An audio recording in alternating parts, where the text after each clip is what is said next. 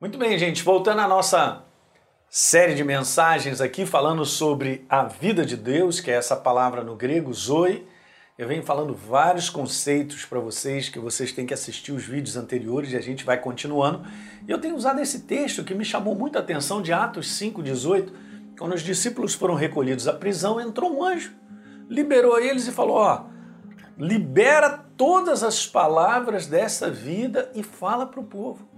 E obviamente no verso número 21 eles foram e ensinavam a respeito da obra de Jesus da cruz do Calvário. E eu tinha dito isso para vocês que o homem, ele recebe a vida de Deus, a vida sua, pela obra da cruz. Ele entende o propósito. Tanto é que a gente leu em João 1 e 12 que a todos aqueles quanto receberam, deu-lhes o poder de serem transformados em verdadeiros filhos de Deus, porque agora tem a natureza de Deus, aqueles que creem no seu nome.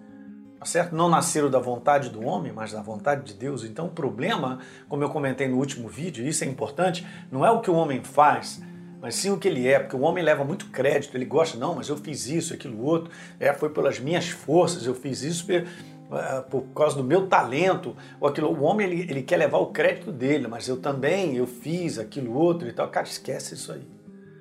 A pessoa mais boa sobre a face da terra, que não mata nem formiga, se ela é morta espiritualmente, ela está atrelada às trevas, ela precisa receber o sacrifício de Jesus. Então não é pelo que eu faço, é por aquilo que eu sou. Eu tenho que reconhecer isso e eu preciso da vida de Deus. Tá certo, gente? Então é preciso nascer de novo. Esse é o propósito da vinda de Jesus. E nós vemos isso em João capítulo 3. Eu vou até passar direto porque a gente já leu isso aqui falando sobre Nicodemos, que não entendeu nada, né? Ele falou, ah, pô, mas Jesus, olha só, ninguém pode. Aí Jesus foi mandando vir, ó, cara, importa nascer de novo. Ele não entendeu ainda, disse, mas eu não posso voltar para o ventre da minha mãe. Mas Jesus só voltou a dizer assim: eu não estou falando sobre isso, eu só quero te dizer, você tem que nascer de novo. E no verso 6, Jesus diz que aquele que é nascido do Espírito é Espírito. Então, esse foi o propósito da vinda de Deus. Eu vim para que tenham vida e a tenham em abundância, uma vez que a humanidade estava presa a uma natureza morta, atrelada às trevas. E por mais que o homem possa fazer o que for sobre a face da terra, ele não ganha a natureza de Deus simplesmente porque ele é bonzinho, ou porque ele faz tudo direitinho, ou porque ele deixou uma obra de ajuda a outras pessoas fantástica. Não funciona dessa maneira. Tem que passar pela obra da cruz, reconhecer e entregar a sua vida. Então Jesus não veio para nos salvar do inferno nem perdoar pecados como propósito. O propósito é para que eu e você voltássemos a ter a natureza do Pai Celestial que nos criou lá no início. E isso havia sido perdido quando Adão e Eva pecaram, a natureza espiritual morta passou a ser estabelecida e nós estávamos atrelados às trevas para a eternidade. Tanto é legal que eu vou ler com você, nem coloquei aqui mas Hebreus capítulo 2, falando a respeito de Jesus, olha que passagem, gente.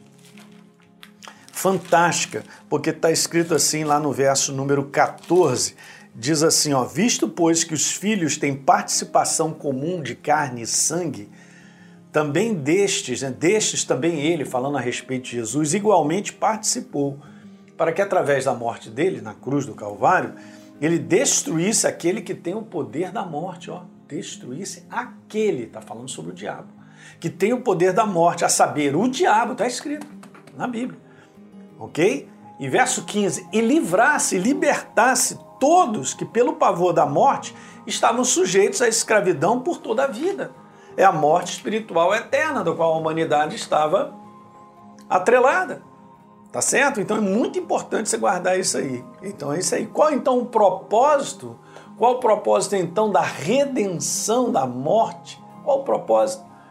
Redenção da morte espiritual, do afastamento da natureza de Deus transmitido ao homem, lá em Adão e Eva, então ele trouxe de volta a sua natureza. Então esse foi o propósito. Guarda isso, nunca se esqueça disso. Ok? Então tem uma razão por que Jesus veio. Ele não apareceu aí, ei gente, ah, beleza, tudo bom?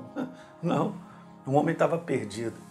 E ele amou o mundo de tal maneira que deu seu Filho unigênito para todo que nele crê não, não pereça, mas tenha a vida eterna. Legal? Dá um like no programa de hoje, se inscreve no nosso canal e deixa um comentário, porque é importante para todos nós. Compartilhe isso com seus amigos e a gente se vê no próximo vídeo.